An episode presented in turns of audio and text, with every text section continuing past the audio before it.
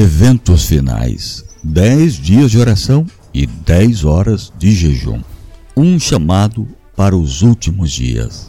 O mundo anda tão acelerado que quase não conseguimos acompanhar o ritmo das notícias. Mesmo tragédias impressionantes são rapidamente esquecidas porque surgem outras piores. Diante desse aumento diário da dor e do sofrimento, acabamos perdendo a sensibilidade e já não ficamos mais chocados nem reagimos. A boa notícia é que essa situação não permanecerá para sempre, pois Deus, em sua suprema serenidade, está no controle de todas as coisas. Fomos chamados diretamente por Ele para proclamar a bem-aventurada esperança. Tito, capítulo 2, versículo 13 a este mundo confuso e precisamos fazer um grande esforço para que ela esteja diante dos olhos e do coração das pessoas. Esta revista é apenas uma adaptação do chamado de Deus para esses dias, apresentado por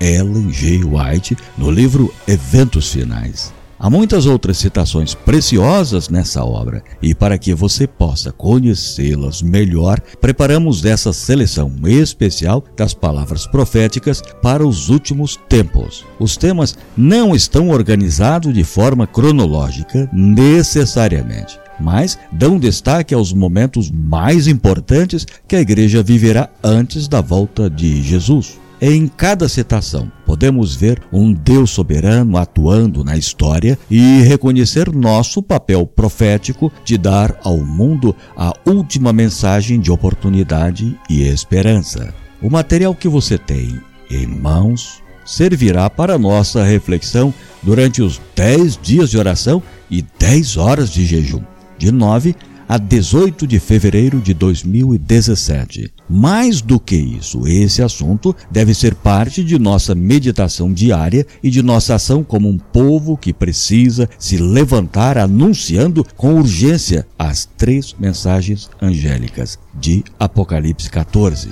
Vamos, portanto, estudar juntos, em oração e com humildade, aprofundando nossa comunhão com Deus, fortalecendo nosso relacionamento para cumprir a missão. Assim como os membros da tribo de Issacar, que possamos ser entendidos na ciência dos tempos, sabendo o que temos que fazer e que essas palavras e atos sejam seguidos por todos. Temos que preparar-lhe o caminho, mediante o desempenho de nossa parte em preparar um povo para esse grande dia. Texto do livro Evangelismo, página 219.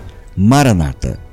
Quem escreveu é o pastor Ayrton Killer e é o presidente da Igreja Adventista do Sétimo Dia para a América do Sul. Eu sou o seu amigo Carlos Bock e terei o prazer de fazer a leitura desses dez dias.